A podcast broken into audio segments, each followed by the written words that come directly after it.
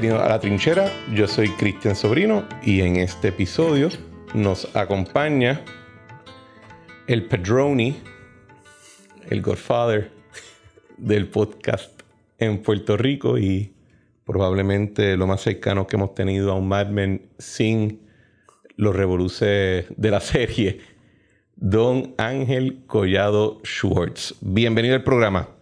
Eh, saludos a todos tus radioescuchas, oyentes o lo que sea. Podcastero. No, hay, no, hay, radio aquí todavía. Eh, y, y, es un placer estar aquí contigo. Es un placer tenerte. Quiero que sepas, y te lo digo no porque te tenga de frente, eh, de las personas que estaban en mi lista original cuando empecé el proyecto en el 2022 de personas que quería entrevistar, definitivamente estabas en el top 10 de la lista.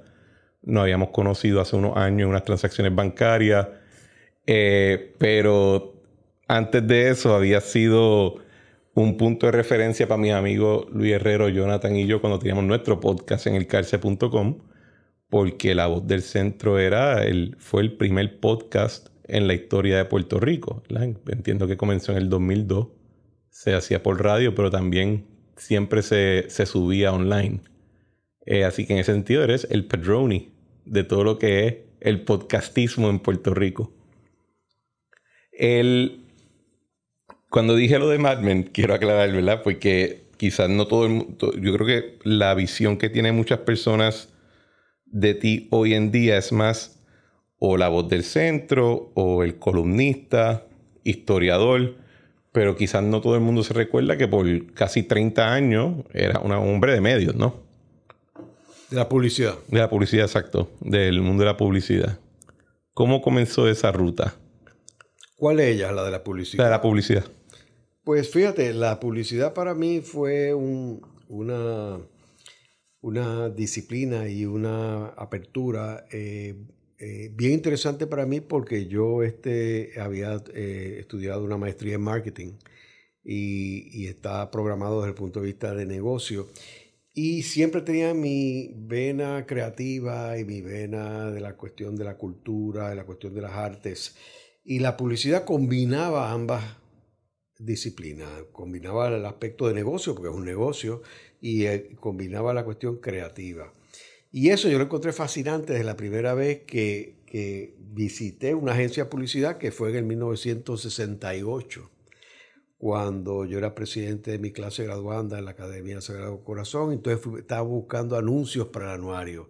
Y ahí fue que yo por primera vez visité a Badillo, Compton, a buscar anuncios. Y dije, wow, esto está bien chévere, me gustó el ambiente.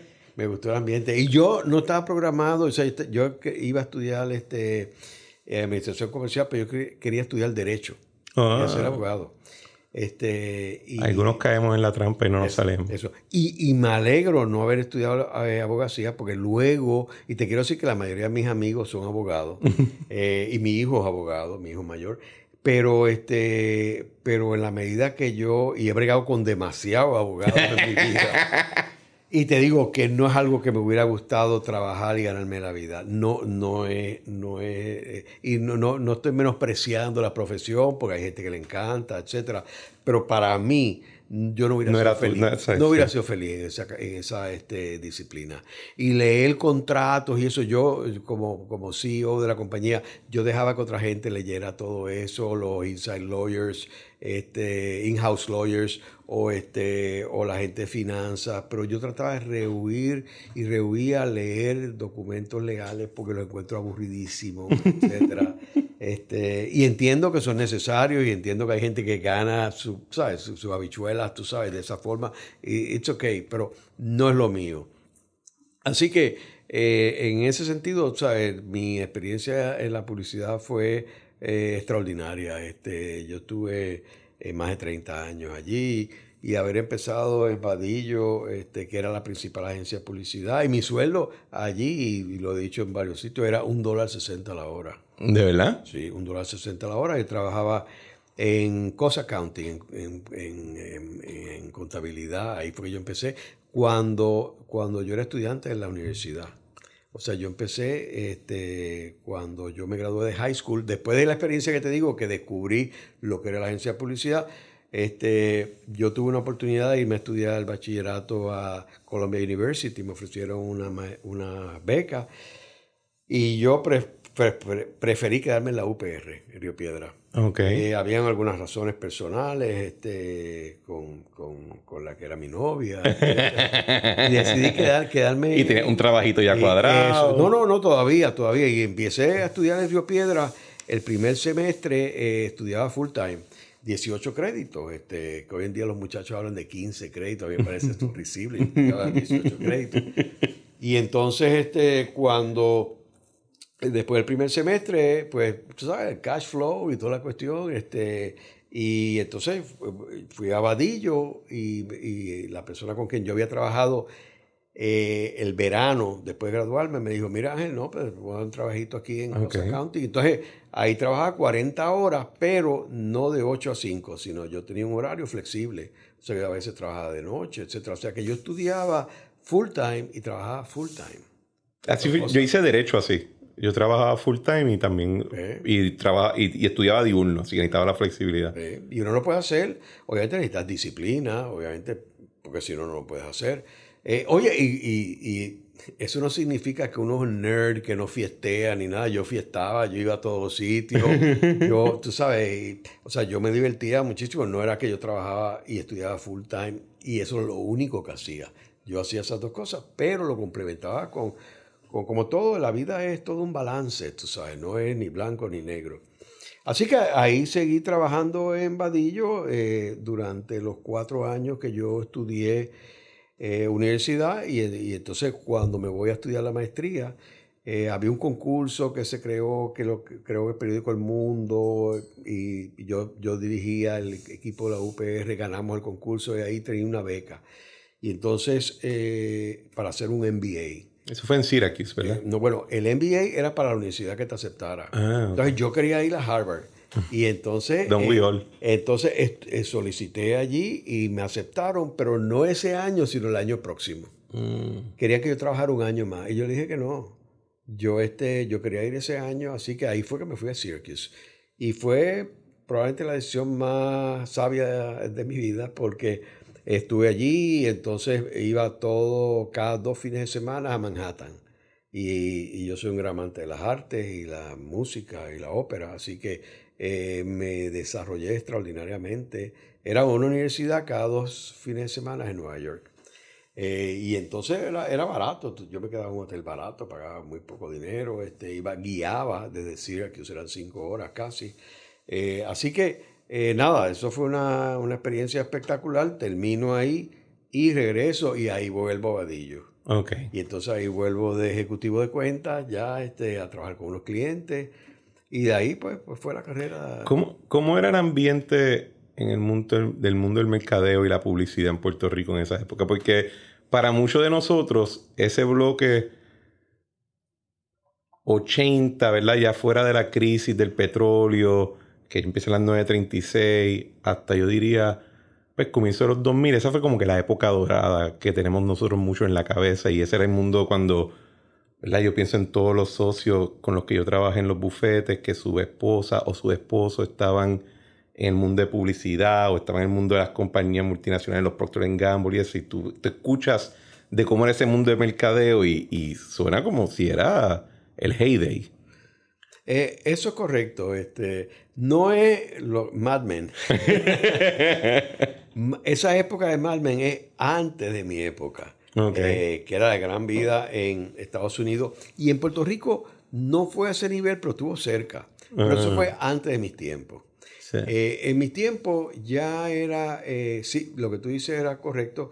la creatividad estaba ahí, la efervescencia estaba allí, no solamente en términos de la agencia de publicidad, sino los suplidores y los clientes. Los clientes tenían la cabeza correcta, eh, unos más que otros, eh, pero habían clientes que la pasión era las comunicaciones y la publicidad, y, eso fue fantástico. Otros lo delegaban y cogían los mejores publicistas o las mejores agencias de publicidad, y, y la verdad que fue una época dorada, o sea, yo tengo unos recuerdos extraordinarios sobre mi, mi, este, mi estadía en, el mundo de la publicidad. Eh, y los colegas que tenía, los competidores, eran gente formidable, formidable, formidable, a todos niveles, este, eh, a niveles gerenciales, a niveles de los líderes de las agencias, a niveles de los creativos, eh, de las compras de medios. Y, fue una época bien bonita. ¿Quiénes, eran los clientes que todos ustedes querían tener? Porque yo, yo me imagino que hoy en día tenemos que tener un plan médico una compañía de cerveza y una compañía de licor y más o menos ese es el, el, eh, los big billers, ¿verdad? Y, se pelearán alguna campaña política cada cuatro años. ¿Cuáles eran los clientes grandes de esa época? Bueno, primero la banca. La banca. La banca era espectacular y no se movían. Conseguir una cuenta de banco era bien difícil. porque las bancas son estables y no, no, no, no, no especulan como, como los otros clientes. Eh, segundo, los refrescos. Era otra, otra cuenta, categoría espectacular. Las cervezas siempre han sido una categoría espectacular. Eh, los licores, sí y no, porque si bien te podían proveer como Don Q proveía para unas campañas, tú sabes, legendarias, pero había una cuestión de la prohibición de la, del anuncio de bebidas alcohólicas hasta tarde en la noche. Así que los presupuestos per se no eran, no eran grandes los automóviles, era otra categoría importante. Este, eh, las comunicaciones en aquel tiempo no, porque, porque en realidad no, no habían los celulares eh, como hay ahora, y era básicamente la telefónica, que era una cuenta o privada o pública cuando, la, cuando se, eh, el gobierno la adquirió. y esa, las compañías de seguro no eran tan importantes como ahora, tampoco, es una categoría nueva. Los productos de consumo siempre lo han sido, Procter Gamble, Colgate, siempre han sido, pero eso son asignaciones multinacionales, o sea, que no, tú no podías competir eh, localmente. Eh, no había nada más importante para una agencia de publicidad que conseguir clientes nuevos. Y ese es el lifeblood de una agencia de publicidad. Lo que te determinaba si una agencia era buena o no era la cantidad de negocios que podía conseguir nuevos. Y ese era uno de los momentos más excitantes eh, en, una, en una agencia de publicidad. Conseguir, y digo, identificar, enamorar y conseguir a un cliente nuevo. Espectacular. Es una experiencia eh, fabulosa. Eh, y después, después eso se fue prostituyendo porque la cuestión de comisiones y le daban... O sea, el elemento de la corrupción eh, ha, permeado toda la, comunidad eh, puertorriqueña. Eh, Son los famosos rebates o kickbacks, ¿verdad? O, ya, o ya tú venías un cliente y la traías, no, yo te rebajo 3% de comisión. y eso no es, porque lo más importante en las comunicaciones es el mensaje el mensaje y el mensaje tiene que ser prístino, tiene que ser exacto a lo que tú quieres, eh, lo que estás buscando. Y, en ese sentido, eh, no, no, no le puedes poner un valor a esa idea, a esa idea que es la que te va a crear ese producto creativo, que es que te va a traer al cliente que tú quieres eh, llegarle el mensaje para que consuma tu producto o tu idea puede ser una idea, o sea, y esto, eh, la cuestión es de propaganda política, eso lo hizo Hitler, eso lo hizo, o sea, esto no es una cuestión de Puerto Rico, esto es, esto es una disciplina eh, bien, bien, este, eh, ¿cómo es que se llama? Complicada. Este, autor, Lujan, era un teorista de, de medios que tiene, unas visiones bien out there, si tú las comparas con lo que dicen media theory hoy en día había mucha competencia entre las la firmas, había algunas pequeñas, ahora casi todo big box. Así. No, no, no, no, O sea, ahí volvemos otra vez a la cuestión de la creatividad. Tú podías conseguir, por ejemplo, eh, Lopito. Lopito era el director creativo de Vadillo. Entonces se va y monta su agencia. Entonces, ese talento maravilloso, pues, pues eh, podía eh, llegarle a clientes que uno tuviera este, y tratar de llevárselo. Eh, ese no fue el caso de nosotros, Lopito no, no se llevó ningún cliente de nosotros, pero obviamente tenía una plataforma para conseguir clientes de otras agencias, eh, porque los clientes no solamente buscan la, la, idea creativa, sino que están buscando todo una, un complejo de recursos que provee una agencia de publicidad. Y la, la quizás por mi experiencia, ¿verdad? Más, en la política que nada, yo siempre he atado las agencias o con un partido o con un candidato. Y, por ejemplo, cuando yo estaba en la campaña de Fortuño, el bunker donde escribíamos la plataforma era en una agencia de publicidad. Eh, en la de Ricky fue algo similar. siempre estaba el comité, pero donde mucho, todo el mundo se escondía a trabajar era en una agencia. ¿Eso existía en aquella época o fue un desarrollo después? No, eso fue mucho después, porque eh, eso es, tenían que hacerlo porque no había sustancia. Tengo que decírtelo porque, digo, eh, el tiempo que yo bregué con el Partido Popular había una serie de pensadores una serie de personas que bregaban todo eso fuera de la agencia de publicidad. O sea, cuando la agencia de publicidad manejaba esto, ya eran unos detalles específicos, estratégicos, pero esto no se manejaba, por lo menos, digo, en los tiempos que yo estaba, en los tiempos anteriores menos todavía tiempo de Muñoz Marín y Sánchez Vilella. O sea, había unos proyectos, había una profundidad y parte del problema de Puerto Rico yo creo que es ese, que nosotros hemos ido cuesta abajo. Cuesta abajo, cuesta abajo, cuesta abajo, y una cuestión publicitaria, una cuestión de lo que, y sin ninguna sustancia. Y hoy en día tiene dos partidos políticos en Puerto Rico que no tienen ninguna sustancia, ninguno de los dos, ni el Partido Nuevo ni el Partido Popular. El Partido Popular vive un pasado absurdo y los líderes ni siquiera entienden lo que es el Estado Libre Asociado. El Partido Nuevo Progresista está bregando con una estadidad que sabe, sabe que es imposible. Y, entonces, eh, ahí que venimos, el objetivo de los dos partidos es ganar elecciones. Ganar elecciones para repartir contratos, etc. Entonces somos cortoplacistas. Y ese es el gran problema de Puerto Rico. Y por eso yo creo que estamos en, en una situación bien triste para Puerto Rico. Bueno, contrato y poder. El, el, cuando tú dices que trabajaste con el Partido Popular en, el 80... sí, con Hernández Colón, en 1978 hasta el, hasta el 92. Y de ahí ya yo salí de todo. Y ahí saliste de ese revolución. ¿Cómo fueron esas campañas? Eh, eh, Samuel Vadillo me decía, dos, me recuerdo cuando yo me envolví en esto, yo tenía 28 años cuando yo este, me metí en la cuestión este, con Rafael, este, y me decía dos cosas. Uno, lo que te toma a ti hacer una semana en el mundo de la publicidad, lo tienes que hacer en un día en las campañas políticas. Lo que te toma un mes, lo tienes que hacer en una semana. Lo que toma un año, lo tienes que hacer en un mes. O sea, la dinámica de una campaña política es otra. Porque no, no es como en, la cuestión comercial, vamos a hacer un estudio y vamos a bregar. No, tú tienes que tomar una serie de acciones inmediatas, basadas en unas cosas que están sucediendo. Eh, segundo, que, y me dijo Samuel, una vez tú pasas por el proceso de una campaña política, nunca vas a ser la misma persona de antes. Es cierto. ¿Eh? Y las dos cosas, las dos cosas, te digo, eh, yo, yo confirmo lo que dijo Samuel y aplica hasta el día de hoy. Es una experiencia única, una experiencia única que a menos que uno haya pasado por eso, no se da cuenta lo que es. No, estoy totalmente de acuerdo. y no creo que ¿verdad? Las experiencias que yo tuve de campaña se comparan a ese tiempo. O sea, tuve los cierres de campaña nada más de esa época y eran estos eventos masivos. Eh, uno ve hasta los anuncios y los debates.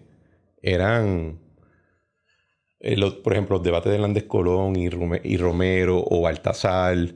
Eso, y Rubén cuando era más joven. Esos machos se sentaban, se paraban en una tarima y algo que a mí todavía me sorprende, ellos no le tenían miedo a sonar bien inteligente. Eh, se podían mencionar la madre que los parió, pero ellos no le tenían miedo a la inteligencia, que yo creo que es algo que sí hay en la política de hoy, donde si suenan muy, muy arribita te dicen, arroya bichuela, por favor, que después la gente va y se siente mal de que sonaste muy opiri con ellos. Y, y pero la, la mercantilización así de electoral creo que quizás vino en los 90. Esa es mi impresión. Yo soy muy chiquito para, para haber recordado, pero tengo esa idea de que con los 90, especialmente con la influencia de Clinton, de Rosselló acá, ahí fue que se empezó a mercantilizar demasiado la, la, campaña política como, como una cuestión de, de vender un producto consumidor adicional. Bueno, yo coincido con eso y el mismo publicista Joe Franco él lo dijo, que él fabricó a Pedro Rosselló. Él dice eso. Sí, y fue un spot que se usó en la campaña. Cuando él lo dijo en una conferencia que él dio, él dio, Pedro Rosselló era un médico, tú sabes que muy competente, ¿verdad? Eh, y con una trayectoria excelente, pero él fabricó a Pedro Rosselló. Eh, y yo creo que ahí viene parte, del problema, de ahí comenzó todo esto que, que yo creo que, que ha sido un como te dije ahorita, una debacle y, nos ha llevado donde, a donde estamos con dos partidos que tienen la mayoría del país y los dos, en mi opinión, han demostrado su incapacidad para, para sacar a Puerto Rico de, esta, de, este, de esta crisis que tiene y, entonces el elemento de la corrupción, que no, es, que no es de Puerto Rico. Yo insisto que, vuelvo y digo que la corrupción grande viene de Estados Unidos. Cualquier persona, y yo que estuve bregando en la ciudad de Nueva York, la ciudad de Nueva York es uno de los sitios más corruptos. Si tú no pisas a alguien, tú no consigues nada allí. Chicago. Yo no estaba en Chicago, pero yo vivía en Nueva York y te digo, es una cosa espantosa de los software, todo, todo, todo, todo, todo. Entonces tiene el problema que tiene, los, Nueva York son cinco ciudades dentro de una, tienes los boroughs y entonces tienes este, la ciudad, el City Hall, y entonces tienes el Estado y los representantes de la ciudad en el Estado, más tienes la cuestión federal. Es, una cuestión terrible. Entonces Washington, Washington unido de corrupción. Entonces esa es nuestra base de poder, es, Estados Unidos. Entonces, eh, eh, cuando, cuando la gente habla de todos estos contratos que llegan a Puerto Rico y la corrupción, lo que la gente no sabe es que de esta parte que viene aquí hay una parte que se la llevan los propios americanos. Eh, yo siempre... Que están guisando desde el principio. Cuando, cuando estábamos en la administración eh, después del huracán, que íbamos a Washington, íbamos mucho a visitar congresista tal, senador tal y eso. Y de siempre veo unos cuentos que decía, ¿por qué tú no estás dando un contrato de gas a fulano? Y, y me recuerdo que estábamos almorzando y alguien dice, oye, ¿por qué a este tipo le importan tanto los contratos? Y yo les digo, ¿usted cree que los chavos son para nosotros? los chavos ellos, ellos, ellos asignaron dinero, ellos esperan que algo vuelva. Eso sí. El grueso del dinero de los, de los, de, los contratistas que están cogiendo este dinero va para ellos. Y esto, esto es bien triste. O sea, yo, yo este eh, Pero para, no irnos por el hoyo negro, ¿verdad? El, cerrar un poquito el, loop en la parte de mercado, que es la parte, ¿verdad? Me, me lo encuentro todavía bien, bien fascinante. ¿Cuándo es que tú asciendes dentro de ese, dentro de Vadillo, ya a, presidir Vadillo, entonces llegas a ser chairman del holding company, estuviste ya a nivel internacional? ¿Cómo fue eso así? Bueno, lo que sucede es que Luego que yo este, asumo la presidencia de Vadillo en el 80, que yo tenía 29 años en ese momento, eh, y todavía no sé, yo estaba bregando la campaña política, pero no se sabían los resultados de las elecciones. Este, y se las encuestas decían que Romero iba a ganar otra vez, etc. Y, digo, y ganó y no ganó, ¿verdad? Pero eh, no nos vayamos por ahí. Al final se convirtió en... Eh, fue, se sentó en la silla, exacto. Exacto. Y entonces yo empiezo ahí a bregar con toda la cuestión de la agencia, etcétera, y, y ya a mí lo que me interesaba era la cuestión internacional, no, no la cuestión de Puerto Rico. Yo, este, Hernández Colón, nosotros manejamos la campaña del 84, él se convierte en gobernador, entonces nosotros bregamos, y yo bregué particularmente toda la cuestión de Estados Unidos, el relanzamiento de Puerto Rico y de turismo toda la cuestión. Lo, del, lo, del, lo de Madrid fue contigo también, el pabellón, el, el, la feria internacional. Eso, eso eh, estuvo bajo, bajo, bajo el, el, periodo que nosotros estamos. Nosotros personalmente no bregamos con eso. eso fue un proyecto que él bregó aparte con la gente que él tenía. Eh, él, eh, me estoy hablando de Hernández Colón. Este, pero sí, era parte de todo el, proyecto. pero ya yo estaba ya metido en la cuestión, ya yo estaba a cargo de, de América Latina y entonces pues estaba bregando con, ese proyecto. Entonces, ya para el final, eh, es que eh, yo empiezo a, tratar de... Eh, Sachi Sachi, que era la firma multinacional que estábamos ligados, que había adquirido a Compton, era en aquel tiempo la principal agencia de publicidad mundial británica de dos personas que habían fundado esa compañía, que eran iraquí judíos y se habían convertido en, personas este, eh, altamente conocidas por haber lanzado la campaña de Margaret Thatcher. Oh, wow. y, la, y haberla electo a ella primer ministro de eh, Gran Bretaña. Eh, y entonces ahí viene toda esta coyuntura, esta es una historia larguísima, pero este, yo decido que tenemos que lanzar América Latina desde Puerto Rico. y ese era mi norte. Eh, al, Partido Popular perder en el 92, hasta cierto punto, fue lo mejor que me pasó a mí. Eh, el gobierno, dentro de la facturación de Vadillo, nunca, nunca subió más del 15% de la facturación de Vadillo.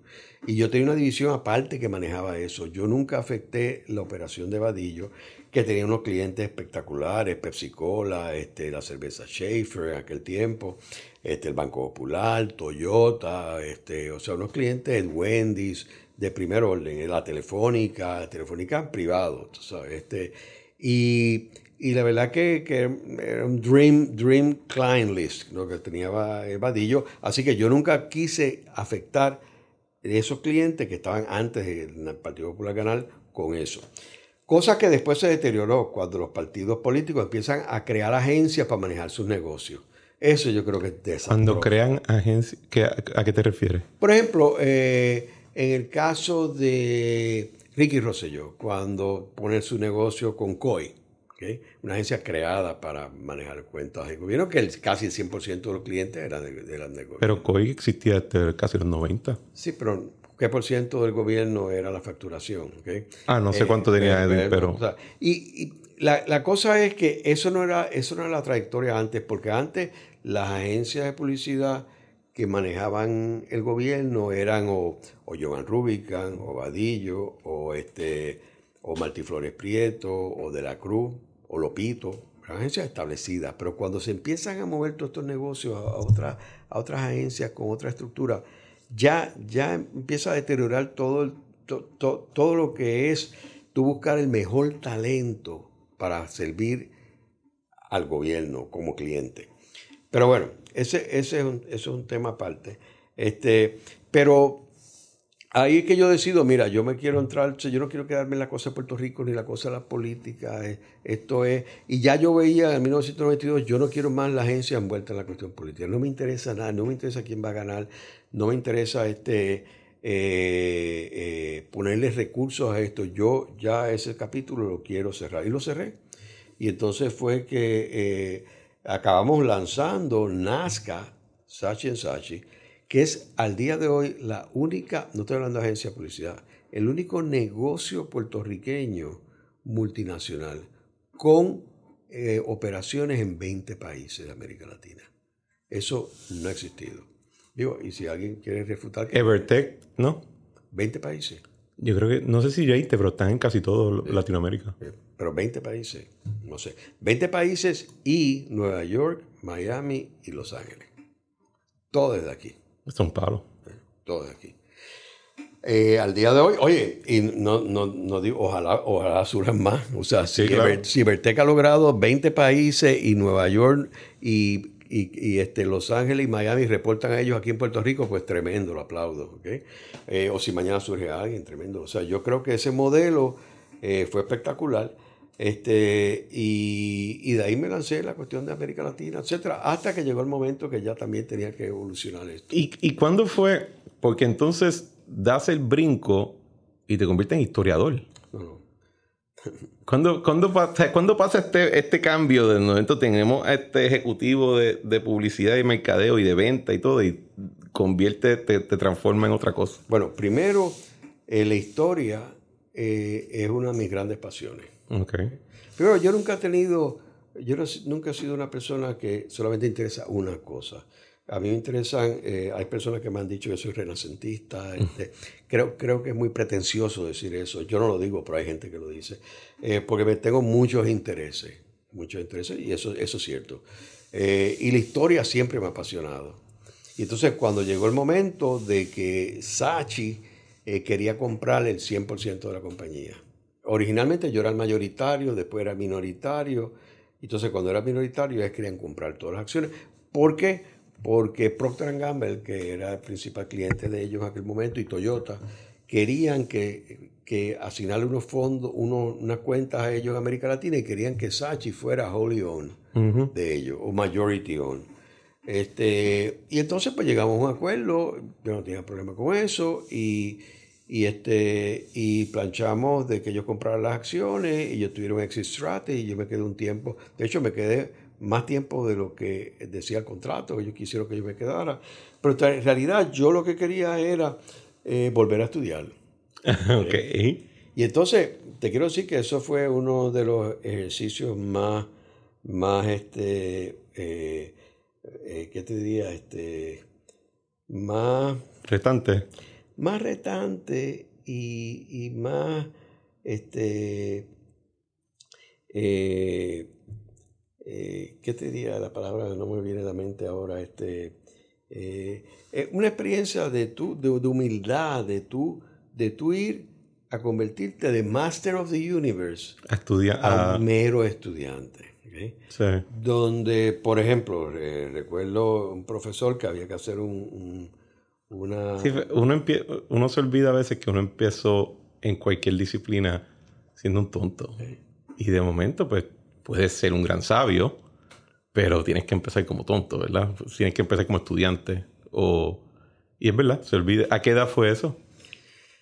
Ya, ya yo tenía este, 50 eh, y algo, ¿sabes? Así que te reinventa a los 50 y pico. para los que dicen que no puedes volver a empezar. Eso es así, eso es así. Entonces voy con una humildad, humildad de tú, de tú ir a un salón de clase donde el profesor puede ser hijo tuyo. casi. Casi. Este, y donde los estudiantes son, pueden ser casi hijo tuyo. El TA definitivamente puede ser hijo tuyo. Y entonces, ¿cómo tú vas a bregar esa situación? Este, y estoy hablando no tanto en Puerto Rico, pues yo empecé con el Centro de Estudios Avanzados de Puerto Rico del Caribe, pero entonces luego me fui a Madrid. Cuando vendí la firma finalmente me fui para Madrid. Este, y estuve en la Complutense, que es una de las universidades más antiguas del mundo, eh, occidentales. Eh, y entonces ahí pues hago un doctorado en historia de América Latina contemporánea interesante, contemporánea, ellos la definen con, como todo lo que sucedió después de la colonización.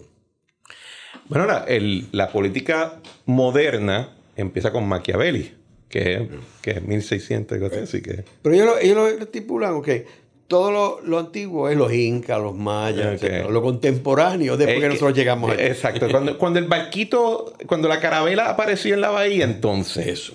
Entonces, ¿qué pasa? Pues tú ponerte a a bregar a ese nivel. ¿no? Eh, fue, fue, un ejercicio bien, este, bien este, interesante eh, y, y, la verdad que, que, funcionó muy bien. Yo decidí en aquel momento eh, que yo quería trabajar mi tesis no en algo que fuera de, de tema, del tema español, sino de Puerto Rico. Yo quería, yo estaba claro que yo quería en mi investigación hacer una contribución a la historiografía de Puerto Rico. Y por eso que escogí el tema de Truman. Truman, ¿por qué Truman? Porque Truman fue el, presidente de Estados Unidos que, que logró dos, tres puntos importantes en términos de nuestra relación con Estados Unidos. Uno, que nombró el primer gobernador puertorriqueño. Dos, que aprobó la ley del gobernador electivo, que Puerto Rico pudiera elegir el gobernador. Y tres, el Estado Libre Asociado, que si bien Puerto Rico continuó siendo una colonia, etcétera, pero había unos elementos de gobierno propio que no había antes.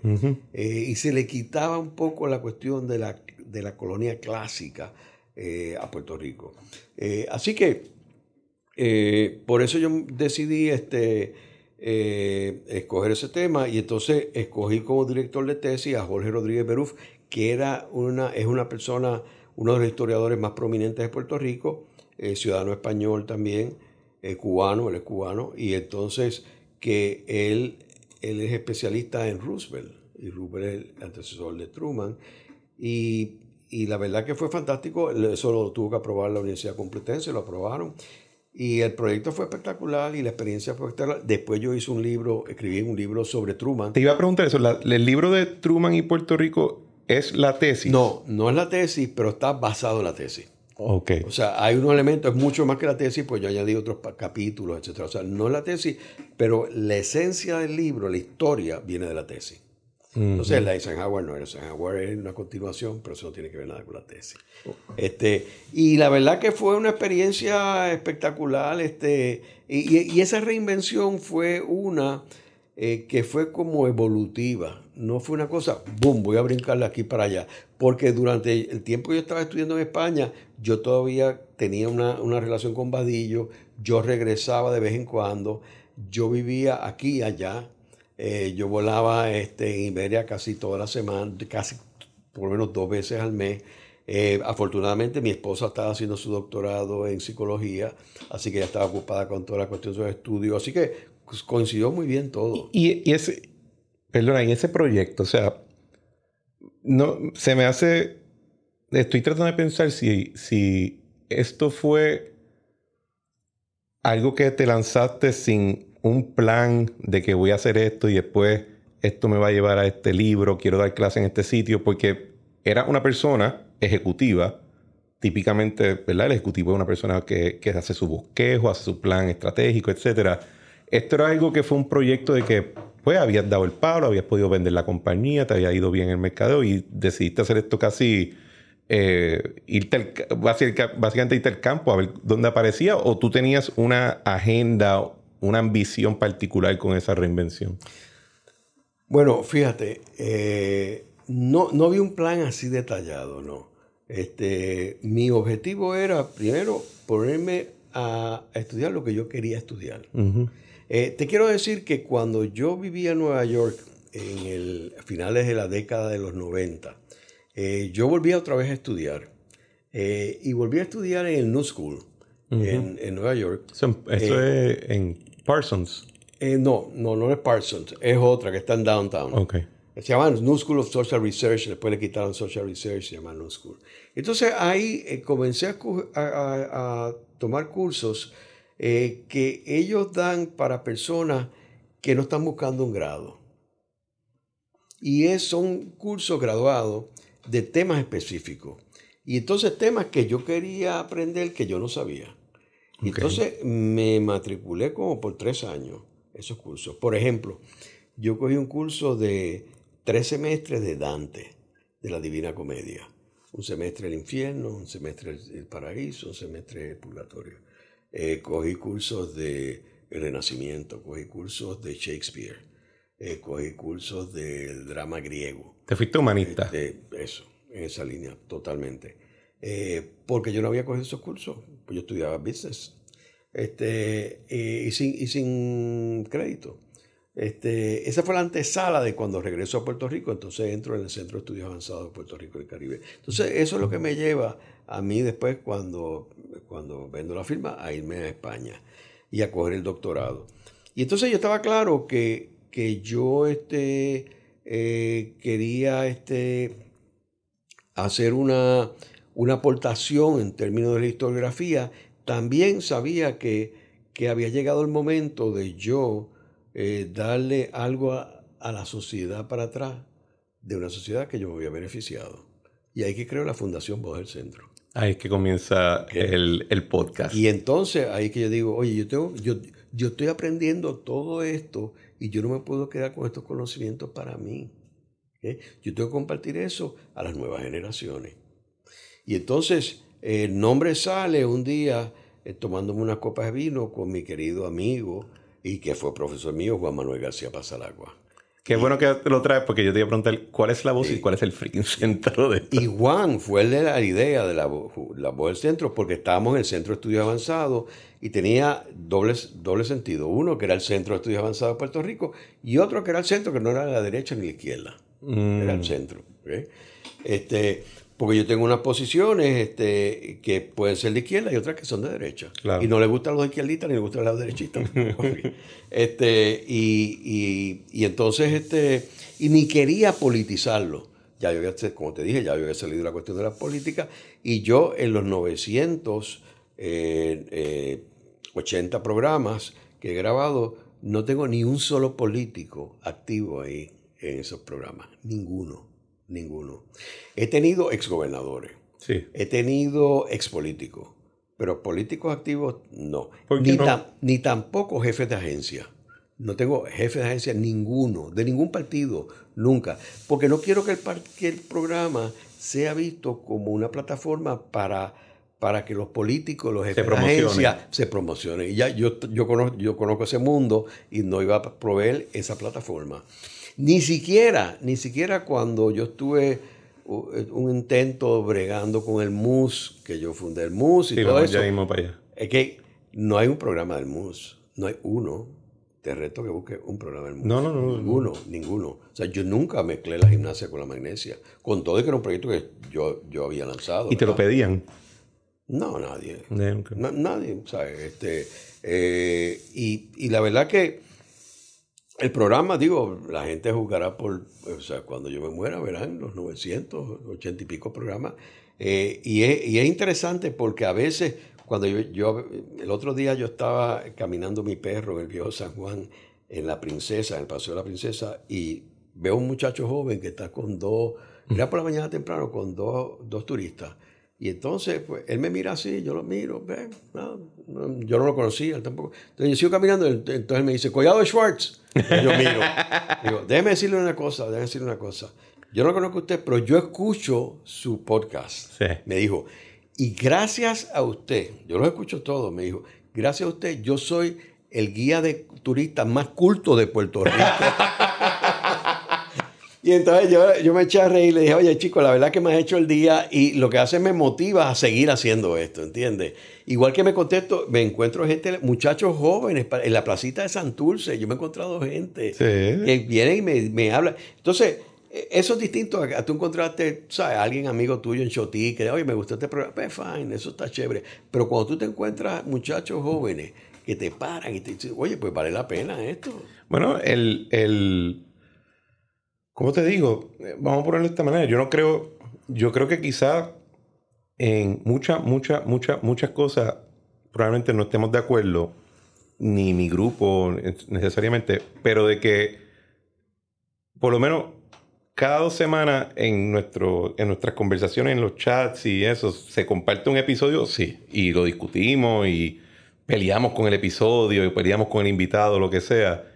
Eh, definitivamente, y tiene, y tiene un impacto, y te lo digo, fue, fue un punto de referencia para todos los que hemos de alguna manera u otra estado en el mundo del podcast y de la radio de mi generación, cuando estamos tocando estos temas, es un punto de referencia definitivamente, y para mí lo es.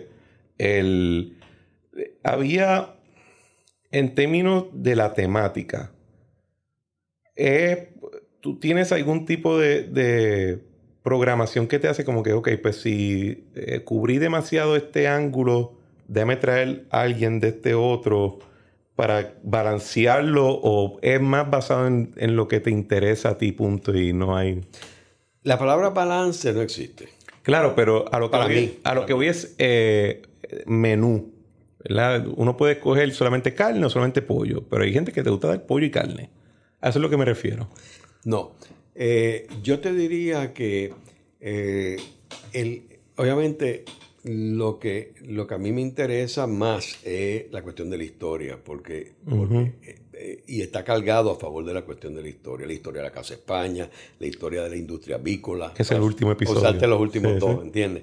Pero este, ahora, por ejemplo, el, el- el domingo, que el domingo que viene, pues entonces yo busco y repito programas, porque hay algunos programas que están en avanzada. Por ejemplo, el domingo que viene sale un programa que se llama Oppenheimer, Por la la bomba atómica en, En Puerto Rincón. Rico y Puerto Rico, ¿ok? Ese programa yo lo grabé en enero del 2021, hace tres años, hace dos, sí, 21, 22, 23, dos años.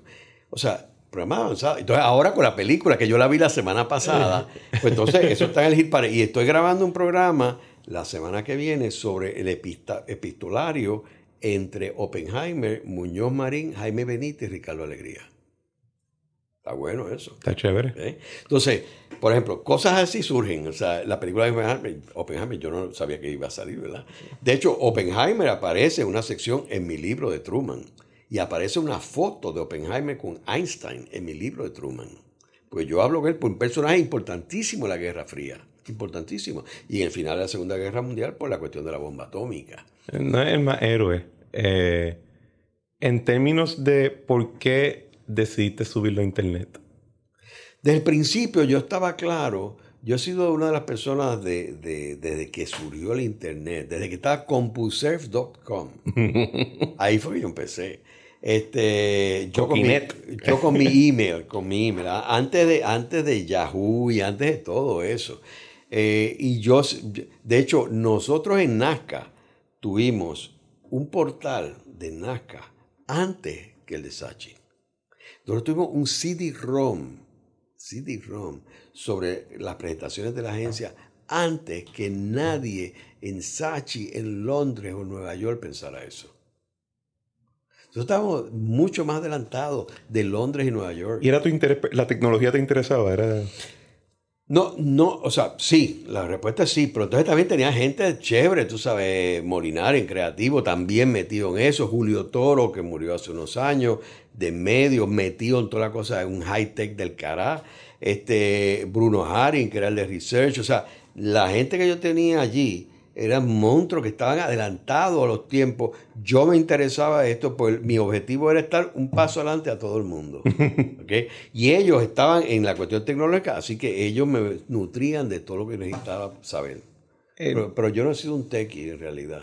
El, hay un libro que yo creo que es la primera, aparte de la voz del centro, cuando el nombre tuyo em, empieza a aparecer en conversaciones yo llamo de chamaco, que es eh, soberanía e-, exitosas.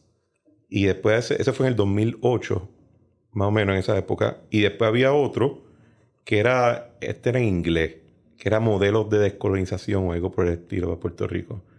Y me dice si estoy mal, yo entiendo que todo este concepto de soberanista, de, ¿verdad? Porque antes estaba, estaba el marco estadista, ELA, él ha mejorado, tenían los independentistas, estaba la República Asociada, que era este concepto, y de momento uno empieza a escuchar soberanista, soberanista, soberanista. Y, yo pienso que surge de ese libro. ¿Estoy bien o estoy mal? Eh, eso es correcto. Déjame decirte que primero, eh, igual que te dije... Y también surge el amor por Singapur de ese libro. Fíjate, eh, todo esto proviene de, de te mencioné ahorita que, yo estuve envuelto en la campaña del Partido Popular de, de Rafael Hernández Colón. Si bien el, el Vadillo tenía una relación con Samuel Vadillo y Muñoz Marín, etc.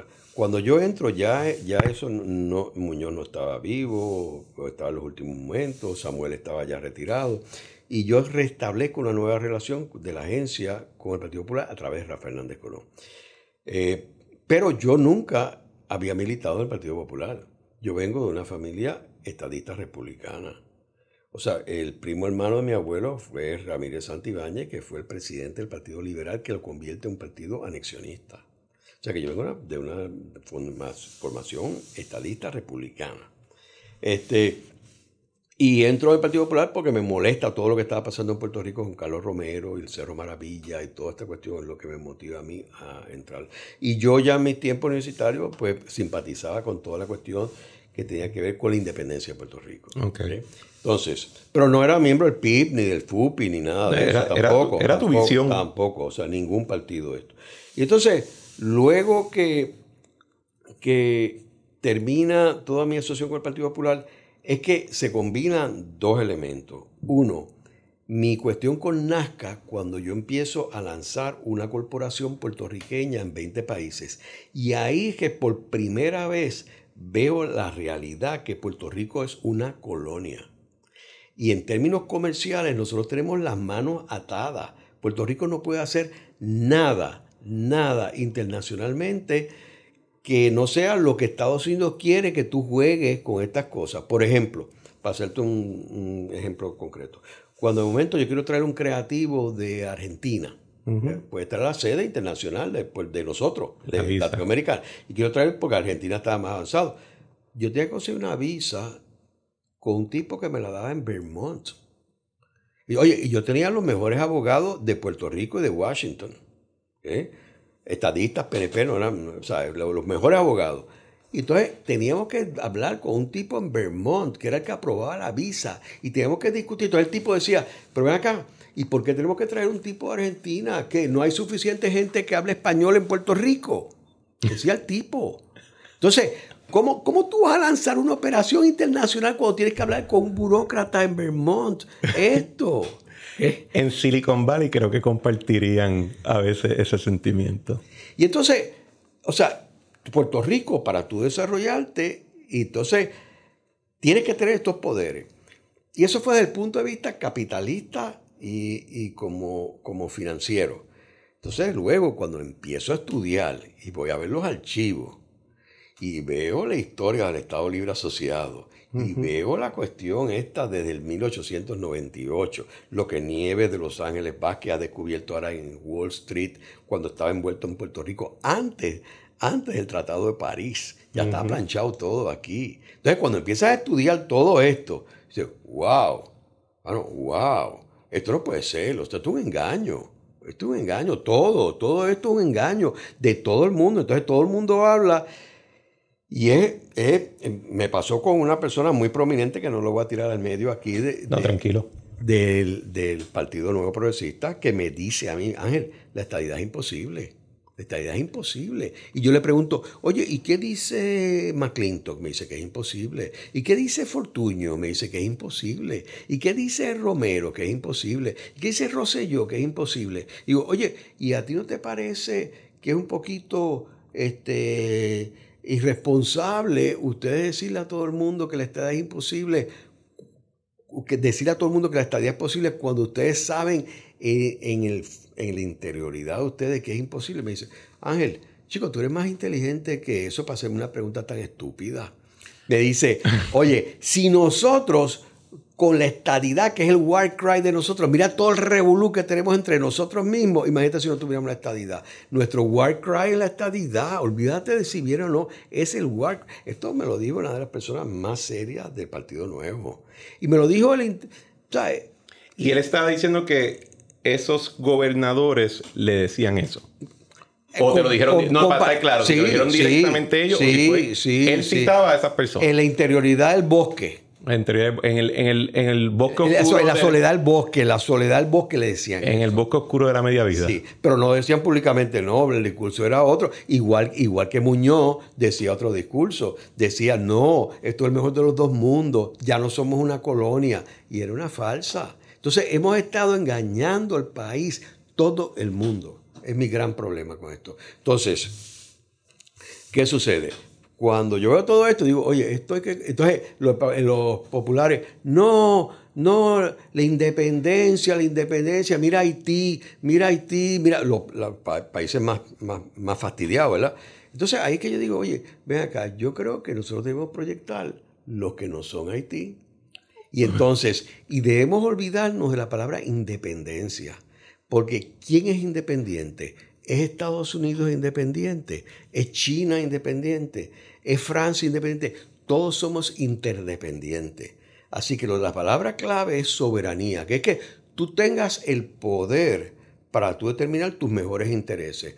Ese poder en estrecha colaboración con los Estados Unidos. Ese poder con una economía de mercado. Ese poder con una democracia. Ese, es el, planteamiento que se hace en ese libro. Un un buen popular me dijo a quien consulté antes de la entrevista, que ese libro tuyo tuvo el, el éxito de presentar la soberanía como un asunto de éxito comercial. Eso es así.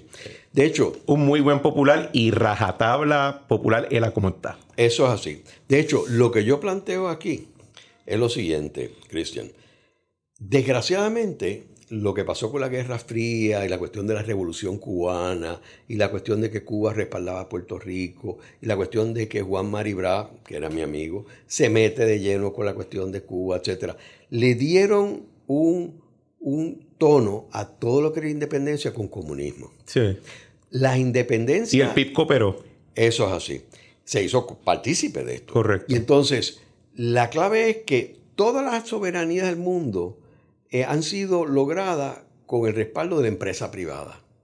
De hecho, Albizu Campo estaba clarísimo. Albizu Campo decía que no se podía lograr la independencia de Puerto Rico sin la empresa privada. Albizu Campo no es parte de este grupo. ¿okay? Albizu Campo, ni Matías Cintrón, ni este Hosto, ni Betance, ninguna de esa gente está metido en esto del comunismo. Yo he hecho programas de la voz del centro sobre esto. Ser independentista, no comunista. Y entonces, ¿qué pasa?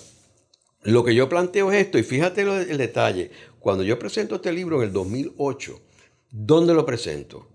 ¿En el Colegio de Abogados o en el Bankers Club? En el Bankers Club de Adorrey. Y se llenó aquello a capacidad. Y fue uno de los eventos más importantes que yo, o sea, el único evento que yo he hecho que se acabó la bebida, se acabó la comida.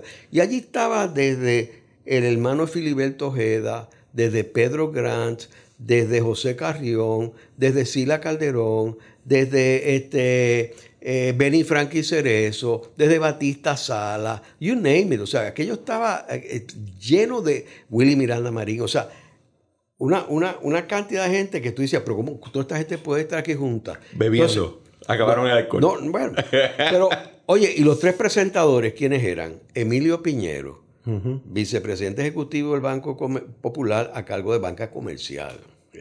Este, eh, Atilano Cordero Vadillo. Ninguno de los dos les puede decir que son comunistas, ¿verdad? No.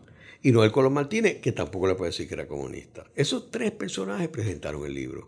De ahí, de ahí que yo saco el libro a presentarlo en Plaza de las Américas. Ahí lo presenta Pinchi Méndez, que había sido decano de sociales de la Universidad de Puerto Rico, con Jaime Martí, que fue el que fundó Reliable, etc.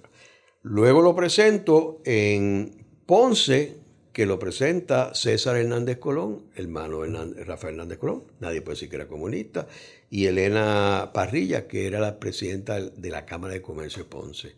Y después lo presento en Mayagüez con Juan Maribra y Enrique Vila de Corral, que nadie puede decir que es comunista tampoco. Bueno, Quique. Quique. Porque Maribra. Sí, no, pero Quique, nadie puede decir que es comunista. Entonces, de ahí el libro se agotó. Lo publico la edición segunda en 2009. lo, lo publico la tercera edición en 2010. Lo traduzco al inglés. Ese libro está en inglés. Ah, no sabía. Que se llama Decolonization Models for America's Last Colony. Ah, ok. Así que ese segundo libro es la versión en, en inglés, del español. Ok, vale. Y entonces, ahí lo endosan tres personas bien importantes. Uno, Jim Wolfenson, expresidente del Banco Mundial fundador de Wolfenson Associates, un billonario que murió hace unos años. Nadie puede decir que es comunista ni nada de eso.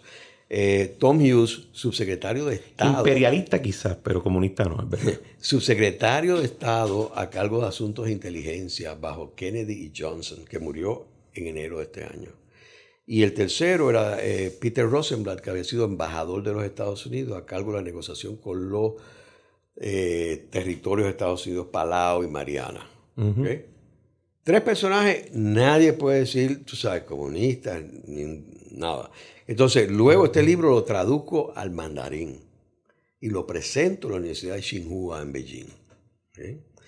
Este, y entonces, es curioso que me hagas esa pregunta porque ahora mismo la cuarta edición está en un barco de China a Puerto Rico y está literalmente, pues yo lo checo en mi aplicación donde está mi barco con mi libro, está en Cartagena, Colombia, rumbo a Santo Domingo y a Puerto Rico. Salió de China comunista. Y ese libro, ese libro sale, sale como los como los annual report de ATT, de Pfizer, etc. y, como, todo lo que está ahora mismo en este, en este estudio, excluyendo nuestro pues, aparato. Y entonces ese libro se debe presentar en septiembre aquí en Puerto Rico. ¿Y es una nueva edición? Es la cuarta edición. Entonces, ¿Qué le añadiste? Eh, en ese libro eh, eh, es, mucho más, más extenso porque tiene las primeras, las seis entrevistas originales, tiene una adicional, añadí un nuevo país, Uruguay. Interesante. Uruguay, América Latina, y, lo uso como base cuando... Y que tiene una historia bien compleja con unos episodios de, de horror. Eh, y, entonces lo uso cuando The Economist lo nombra país del año. Ellos lo nombran todos los años. El primer país del año que ellos nombraron fue Uruguay. Y por eso lo planteo aquí en ese libro. Entonces, tengo una introducción nueva al libro que hablo desde lo que ha pasado desde el 2010 hasta Bad Bunny. Y, el éxito de Bad Bunny, tú sabes que yo creo que es extraordinario. O sea, el talento de Puerto Rico. Tengo un economista cubano, muy amigo, trabajé con él varias cosas, que me dice, la venganza de los puertorriqueños obliga a Latinoamérica a hablar como ustedes. Está bueno eso. Es verdad. El, te hago una pregunta en, en términos del libro, porque... Ah, entonces tiene 25 columnas mías desde el 2010. Yo hice un seleccionado de 25 columnas de, desde el 2010 hasta ahora que yo creo que, solidifican lo que estoy diciendo en ese libro. ¿Qué?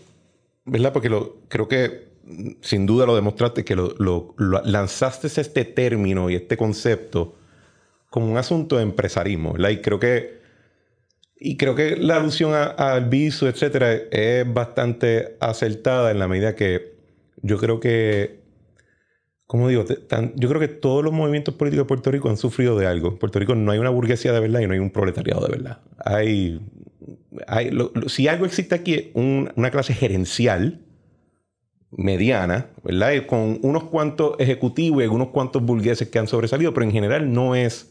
Tú tienes una clase burguesa eh, clásica, ¿verdad? Como, como se conceptualizaba y en un lugar donde mitad de la población pues, no trabaja o trabaja informalmente, no tienes un proletariado. Tengo un amigo que estaba en el Partido del Pueblo Trabajador y yo le dije, el problema que tiene es el pueblo trabajador está pequeñito, papá. y, no... Y yo he visto, y me corrige si piensa que, que no estoy acertado, de que tú planteaste ese concepto de soberanista comercial pero su, su, utilización política no siguió esa, esa, línea. Se adoptó dentro del Partido Popular, eh, no con, ese, con esa visión, en mi percepción. Y el MUS, yo nunca entendí bien cómo, cuál era su, su norte en, esa, en ese proyecto, porque no lo veía, nunca lo vi tampoco como un proyecto comercial. Y entonces yo creo que quizás donde más todavía tiene algún tipo de relevancia, quizás en lo que ahora es la alianza, Victoria Ciudadana, etcétera, pero allí tampoco están muy aferrados al tema. O sea, ¿qué fue? ¿Entiendes? ¿Lo ves igual? ¿Entiendes que hay un asunto donde esa parte comercial no se tradujo al término? ¿Cómo se utilizó políticamente? Bueno, en el MUS estaba claro cuando yo estaba allí. Estaba claro y habían personajes, Jaime Martí estaba allí, Enrique Vila de Corral estaba allí, o sea, había unos personajes, todo, Emilio Piñero estaba allí, eh, Atilano estaba allí, de, distintos roles, ¿verdad? Eh, y en el tiempo que yo estuve allí, yo pude armonizar eh, una cuestión patriótica con una cuestión pragmática en términos económicos. obviamente después que me sacaron y tuve que irme, este, no sabía que eso fue así, perdón. así, así. Este, y nada, prevalecieron las fuerzas patrióticas. Patrióticas. Y nada, y vemos el desenlace de lo que pasó, lo que pudo haber sido un gran proyecto. Eh, y yo pues me moví, I move on, tú sabes, próximo capítulo, uno no, no, no, uno no puede este, dedicarle esfuerzos a vendetas y eso. Yo, yo siempre miro hacia el bien y no me, no me dedico a la cuestión de eh, uno tiene éxitos y tiene derrotas y uno tiene que moverse. Eh, así que eh, yo pasé la, Te quiero decir que después del éxito del libro de soberanía, vino el Instituto Soberanista, donde se llevó este mensaje con unas presentaciones en PowerPoint que se hicieron a a una cantidad de ciudades de Puerto Rico. Yo hice muchas presentaciones desde la Plaza Pública de Ponce, desde, eh, no tienes idea de la cantidad de, de Culebra, o sea, a, todo Puerto Rico. Yo hice unas cuantas, otras personas hicieron otras. Este, y ahí que se vino la decisión de evolucionar esto a convertirlo en un movimiento político. Eso fue bien controversial y no todo el mundo estaba de acuerdo con hacer eso. Eh, yo tenía, te tengo que confesar, yo tenía mis mixed feelings. Si era bueno hacerlo. Porque creo que estaba adelantado los tiempos. Estamos hablando de esto para el 2008. Sí, sí. antes del movimiento soberanía, del movimiento de Victoria Ciudadana y todo eso. O sea, esto, esto estaba adelantado los tiempos. Y, y la verdad que, que, que debimos haber aguantado. Si yo tuviera que hacerlo otra vez, no lo hubiera hecho. Tú sabes, no era el, momento. No, el libro sí, no, pero estoy hablando de, haberlo convertido en museo, un movimiento político. Creo, creo que eh, no era el momento. Este, y te digo, había una, una, dos grupos y yo estaba en el medio, pero al final eh, acepté eh, irme por la línea del grupo patriótico. Y en parte te quiero decir que el grupo patriótico lo que pasa es que tenían una agenda muy particular en contra del PIB. Mm. y yo no tenía ninguna agenda contra el PIB. Había unas vendetas y cosas así. Yo no, tenía, yo no tenía que ver nada con eso porque la premisa del MUS era la siguiente. Y esto no fue algo que salió así de la manga. Yo hice un research y yo había trabajado en encuestas en la cuestión política. Yo hice una encuesta entre la gente que no vota. Todas las encuestas políticas se hacen entre la gente que vota. Claro. Nunca se hacen encuestas entre la gente que no vota. Y, el, y te digo la verdad, el que le gaste chavo en eso es un loco. Pues eso fue lo que yo hice. eso fue lo que yo hice. Yo cogí, en aquel tiempo, era, ponle tú, usar números redondos, Puerto Rico tenía 4 millones de personas. De esas, un millón no votaba porque no tenía la edad. Así que el universo eran 3 millones. De los 3 millones, 2 millones votaban. Un millón no votaba, que podía votar. Yo hice la encuesta entre ese millón. Y ahí es donde me encontré yo unos elementos bien importantes. Uno, que cuando tú le definías a las personas lo que... Primero, de ese millón, casi todos habían votado por el Partido Popular, el Partido Independentista, y se habían ido a, la abstención. Interesante. Segundo, la mayoría de la gente, cuando tú le explicabas lo que era la soberanía, eran soberanistas. Cuando tú le preguntabas a la gente qué soberanía, nadie sabía. Cuando tú empezabas a definirlo, tenías un grupo. Cuando tú le decías que eso llevaba una relación estrecha con Estados Unidos, más aumentaba. Cuando tú le decías que eso no te afectaba en lo más mínimo el seguro social ni los veteranos, más aumentaba. Y cuando tú le decías que se podía quedar la ciudadanía americana, la mayoría estaban con la soberanía. Fíjate curioso. No, bueno, el, cuando tú le dices la ciudadanía, los beneficios, pues de momento sí. Eh. No, pero no, pero no son beneficios porque el seguro social no, es, es, derecho adquirido. Sí, pero uno le consume mucho más el seguro social de lo que uno paga dentro. Sí. No, pero lo que tú, lo que tú recibes, tú lo pagaste. Uno, sí, pero en neto hoy en día, actualmente uno recibe más pagos del seguro social en promedio. Yo no, yo probablemente voy a recibir lo que pagué porque es por mi caudal, pero en, en, la mayoría actualmente uno recibe más de lo que uno pagó, incluso del retorno de si se hubiese invertido. O sea, porque el seguro social tiene un asunto actuarial por el incremento de longevidad, ¿verdad? Eh, y Andrew Biggs, que ahora él está en la Junta de Supervisión Fiscal, pero este es su tema, ha hecho unos escritos bastante interesantes del tema. O sea, el, pues que igual que el Medicare, uno dice, pues que yo lo pagué. Sí, pero recibimos más eh, de lo que en términos del gasto. Y, y, yo creo que es un tema retante a nivel federal para los Estados Unidos, que nosotros pues nos vamos en volanta, ¿verdad? Pero por eso es que digo beneficio, no lo digo en el sentido de bueno, yo te digo a ti que yo recibo Social Security y todavía yo he pagado mucho más de lo que yo recibo. Yo no, dudo que en tu caso y que probablemente en el mío esta va a ser la realidad.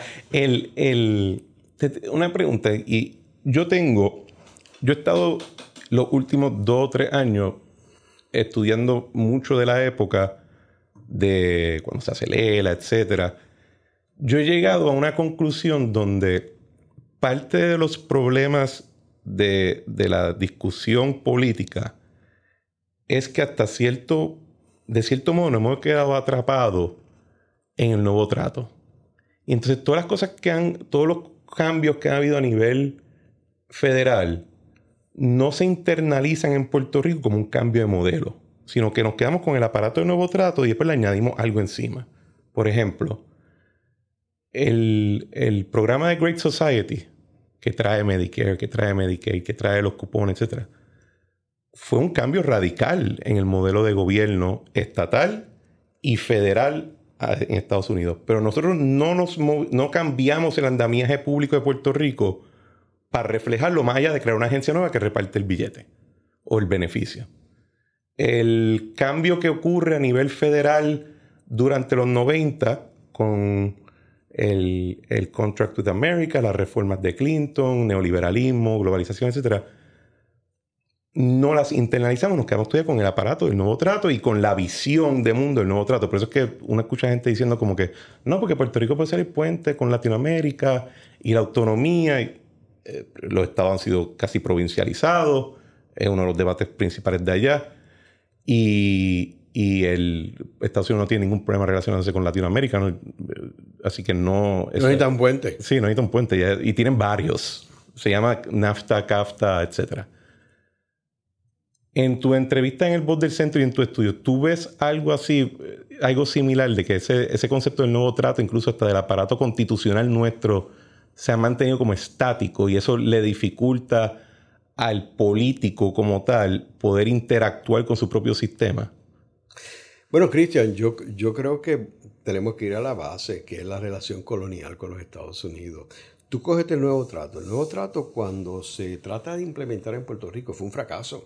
Sí. Fue un fracaso porque el nuevo trato está para los estados de los Estados Unidos y esto era una colonia que ellos que ellos habían perjudicado después de la invasión y hicieron un daño terrible a toda la economía de Puerto Rico. Tuvieron que devaluar el peso y eso, esa devaluación tuvo unas repercusiones terribles en la economía de Puerto Rico y después vienen toda la cuestión de la industria azucarera, el monocultivo, exportación 100% para un solo mercado. Entonces, cuando viene Eleanor Roosevelt a Puerto Rico en 1934, que viene con Tocqueville, que era subsecretario de Agricultura, se dan cuenta que esto no era.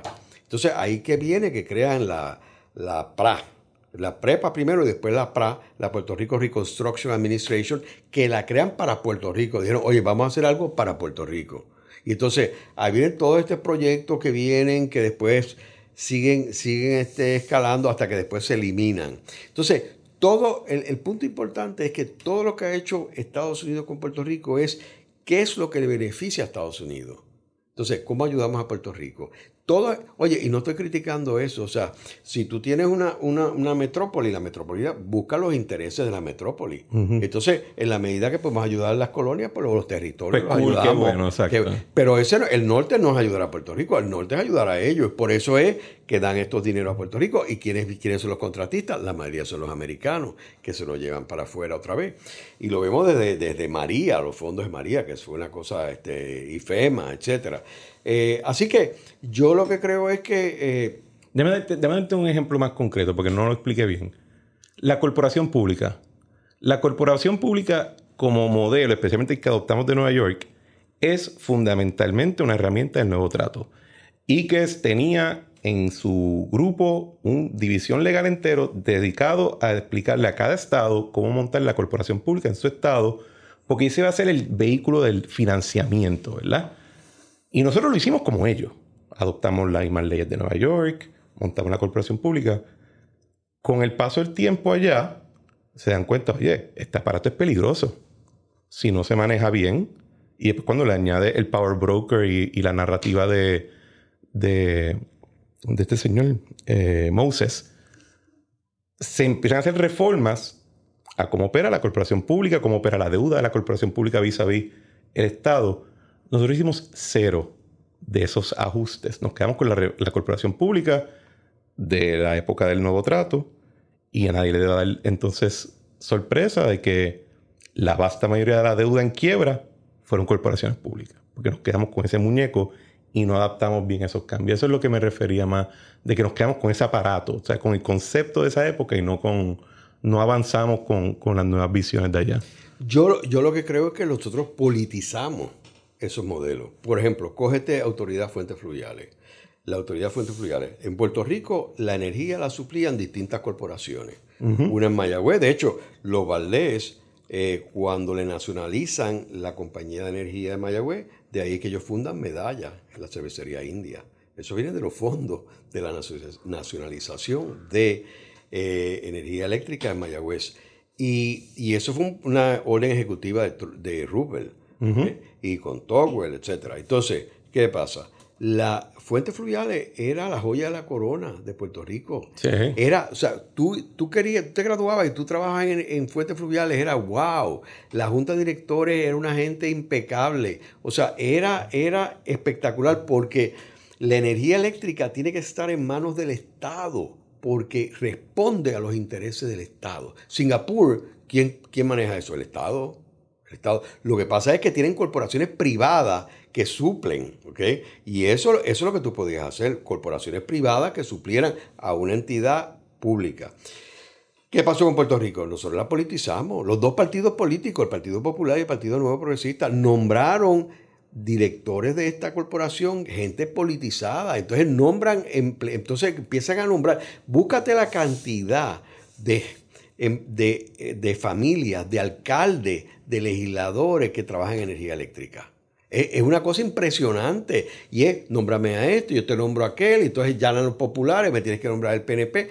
Entonces nosotros destruimos una institución que era la joya de la corona. Pero si tú vas, en el caso de Singapur, por ejemplo, que he visto las corporaciones públicas de allá. Este es uno de mis temas favoritos.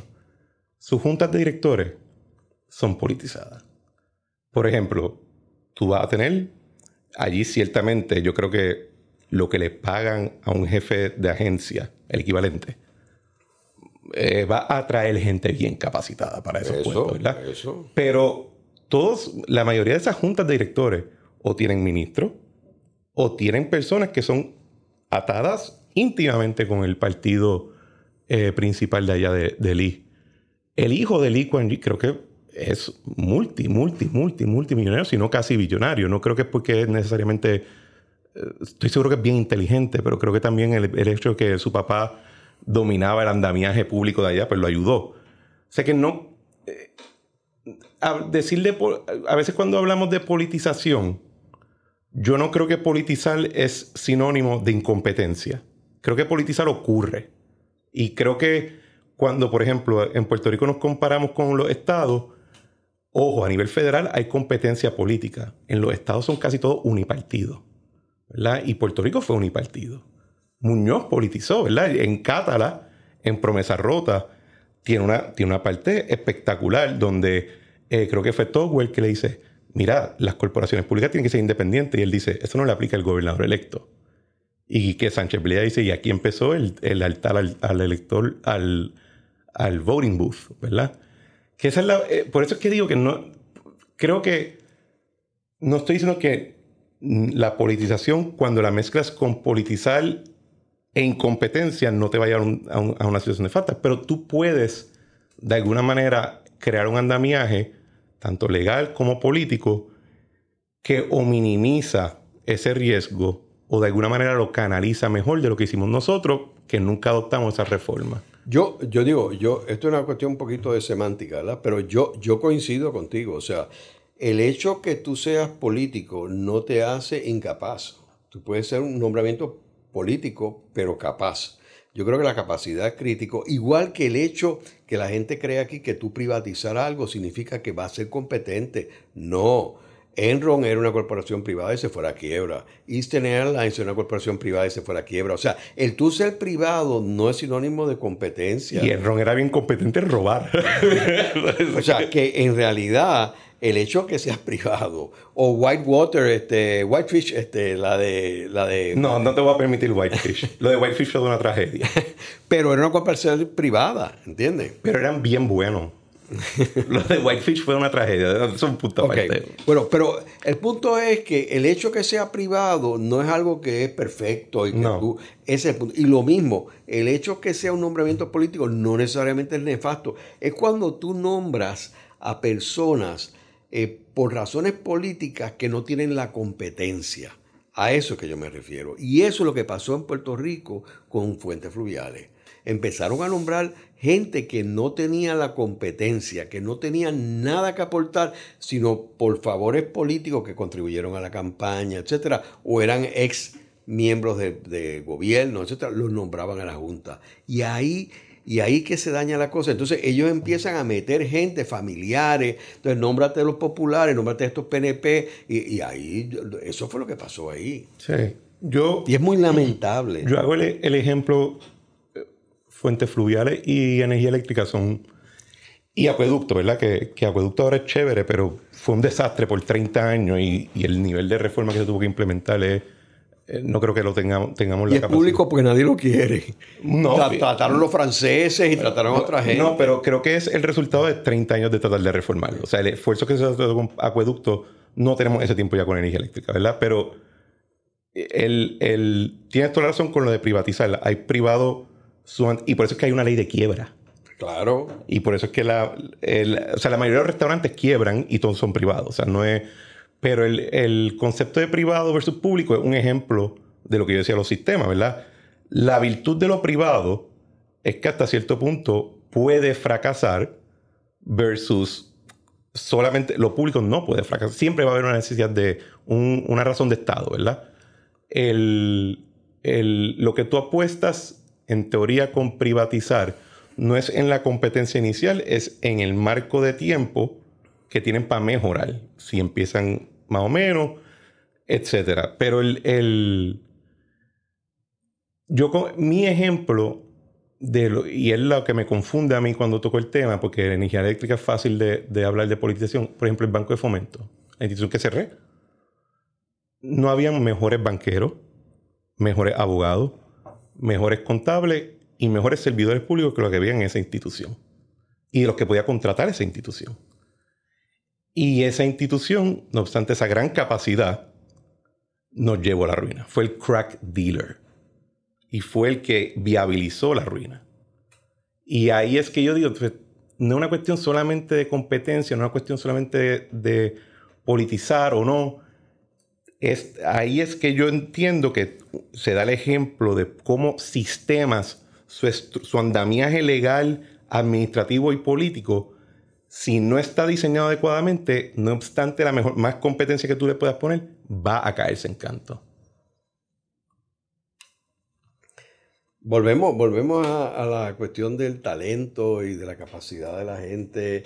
Y, yo- y yo, yo también menciono que el liderato es tan importante. O sea, esto viene desde arriba para abajo. O sea, hay que... Hay que Profundiza en eso más, porque no, no, nadie no lo ha hablado hasta ahora.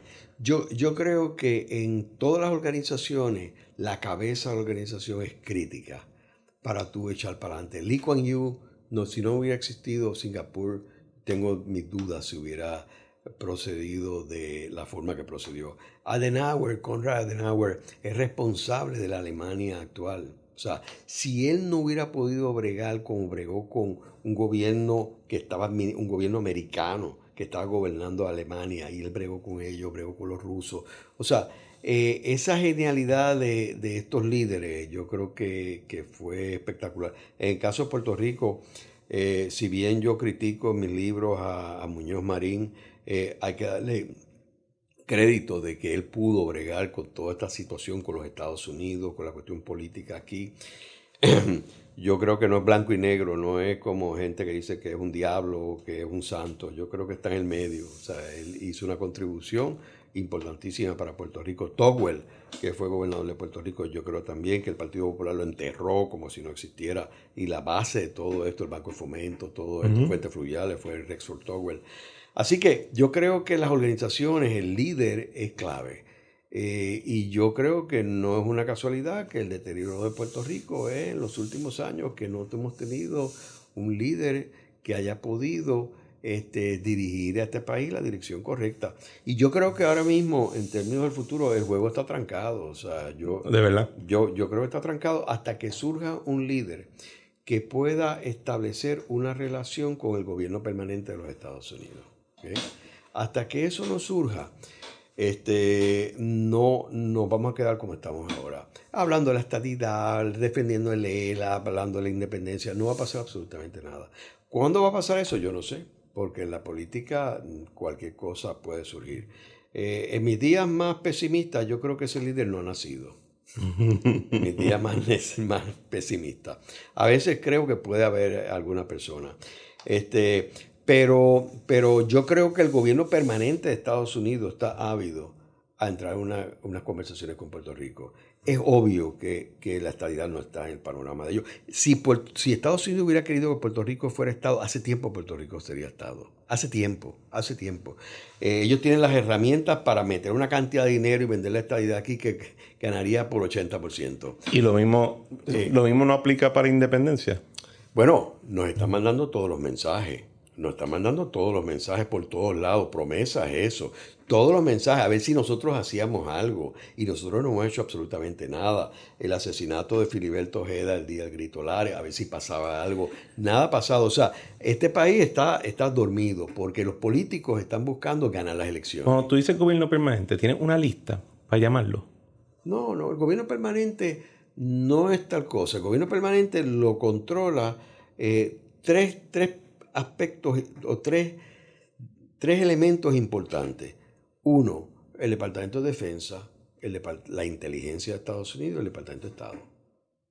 Y eso, eso se establece eh, eh, desde el gobierno de Truman en adelante. Eso antes no existía. El gobierno de Eisenhower, que es lo que yo planteo en mi libro, es cuando ese gobierno permanente está en la Casa Blanca, porque Eisenhower era el, el general de defensa eh, y los hermanos Dulles, uno controlaba defensa y otro eh, inteligencia.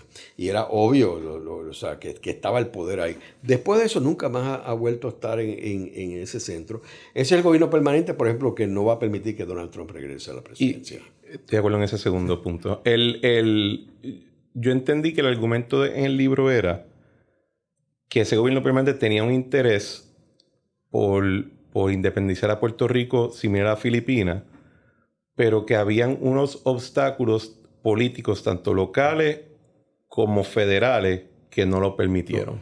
Más bien, más bien locales, pues los federales responden al gobierno permanente. Ellos se encargan que las fichas caigan en su lugar, como lo hizo con el ELA, eh, con toda la oposición y con igual que cuando Muñoz trató de hacer el ha mejorado, que ahora está el Partido Popular, eh, a mí me parece una cosa absurda, que están ahora hablando de algo que Estados Unidos rechazó desde el Truman en adelante. O sea, el ELA no es mejorable. Como dijo el senador Henry Jackson, tú no puedes tener un trato entre iguales cuando una de las partes tiene poderes plenarios sobre la otra.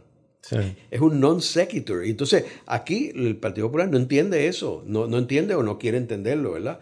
Eh, así que este gobierno permanente está, o sea, ellos no van a hacer nada que no surja de aquí, o sea, que no haya un liderato aquí. O sea, ellos no van a imponer la independencia bajo ningún concepto, bajo ningún concepto. Hay demasiados intereses en contra de eso y además va en contra de lo que es Estados Unidos. O sea, hay muchísimas razones. Tienen, ahí tienen la diáspora, tienen los congresistas. O sea, eso no va a pasar, no va a pasar. Ellos no van a decir a Puerto Rico, esto que dice que nos van a dar una patada, eso es, en mi opinión, imposible. Eso es casi tan imposible como la estadidad. Entonces, ¿qué pasa? Esto, eh, lo de la soberanía eh, es, un eh, es una cosa by default. Si no quieren la estadidad y no quieren el ELA, pues entonces ¿qué queda? Pues entonces vamos, vamos a bregar en una soberanía en estrecha alianza con los Estados Unidos, con un sistema capitalista, obviamente, economía de mercado, y con todas las cuestiones democráticas, etcétera, y libre prensa. Eso es lo que Eso es lo que así que yo lo veo no sé si lo voy a poder ver, ni siquiera ver el principio de esto, tú sabes, quizás mis nietos puedan verlo, etc. Pero yo estoy convencido que eso es lo que Estados Unidos, cuando la gente, los historiadores futuros, Christian, vayan a chequear los archivos y todas estas cosas, lo que yo he hecho para Truman y Eisenhower, van a ver todo esto que te estoy diciendo ahí. ¿Dónde tienen todo esto almacenado? ¿Dónde? Ellos. Tú. Ah, eh, bueno, lo de Truman y Eisenhower, eso está ahora mismo en mi casa, en camino a moverse. Yo se lo voy a, donar todo a la Fundación Muñoz Marín. Y los podcasts también. Bueno, los podcasts están en el aire. ¿no? puedes presumir que se quedan en el aire, porque no hay tal cosa como la nube. Hay un servidor de Hewlett Packard y otro de Microsoft, es lo que hay. Bueno, eso mi hijo eh, y, Gino Sánchez y eso tienen que bregar con eso. Yo lo que sí es que, ¿sabes? Que mi, mi, ese es mi regalo a Puerto Rico, ¿entiendes? Esos 900 y pico programas o mil programas. Eh, de que puedan por lo menos este, ver distintos puntos de vista, distintos eventos históricos, culturales importantes para Puerto Rico. Uno, uno a, personas le interesa más un tema que otro, ¿verdad? Pero este, eh, yo creo que esa es mi gran, mi gran aportación a Puerto Rico. Este, una persona me dijo a mí, este, que, es una profesora de literatura, Mercedes López Paral, me dijo a mí, mira Ángel, déjame decirte, esto me lo dijo hace 10 años, cuando yo estaba celebrando el décimo aniversario de Davos del Centro. Me dijo, Ángel, tú nunca podrás hacer nada. Tú no has hecho nada, ni podrás hacer nada en tu vida más valioso que estos programas de la voz del centro. eh, que quedan ahí para la, para la eternidad. Y como yo le digo a veces a, a los invitados, le digo, mira, ya estás inmortalizado. estás inmortalizado porque ahí está lo que tú dijiste, etcétera. Y, yo me siento bien contento con eso. Y como te dije ahorita, antes de empezar el podcast, cuando me encuentro gente joven, gente joven, tú sabes, que me dice, me, me, me, este, me felicitan y eso, pues me, motiva a seguir haciéndolo. Creo que, creo que una gran aportación. Estamos llegando a la hora y media, que es lo que habíamos hablado. Y vi un flash de luz. Si se va la luz, eh, voy a tener problemas con el sistema, así que vamos a dejarlo aquí tienes una invitación abierta cuando saque la nueva edición del libro La Soberanía. Me lo voy a tragar. y después vamos a ir punto por punto. Y tengo que decir que, no obstante que en la entrevista pues, ha habido dos o tres veces que te quería holcar, el admiro tu potencia. Soy un gran fan. Creo que la voz del centro en efecto es una gran aportación. Tengo unas cuantas observaciones que me gustaría compartir después. Y eh, te agradezco mucho que hayas venido para acá y, y de nuevo, admiro mucho tu trayectoria y todo lo que has estado haciendo. Y el, hecho, no sabía que había decidido ser historiador a los 50 años. Bastante respect en ese sentido. Eh, así que Ángel, antes de, cerrar el episodio, eh, ¿dónde pueden conseguir tus escritos, tus libros, La Voz del Centro? Bueno, los, libros están en todas las librerías, este, tanto en Libros 787 eh, o en Amazon, también los puedes conseguir, o en todas las librerías de Puerto Rico. Eh, también este, los artículos del, Nuevo Día particularmente están en el, en el, website de lavozdelcentro.org eh, y los programas están ahí, estamos poniéndolos al día en ese, en ese site, pero en Spotify están todos, están los 980 programas ahí.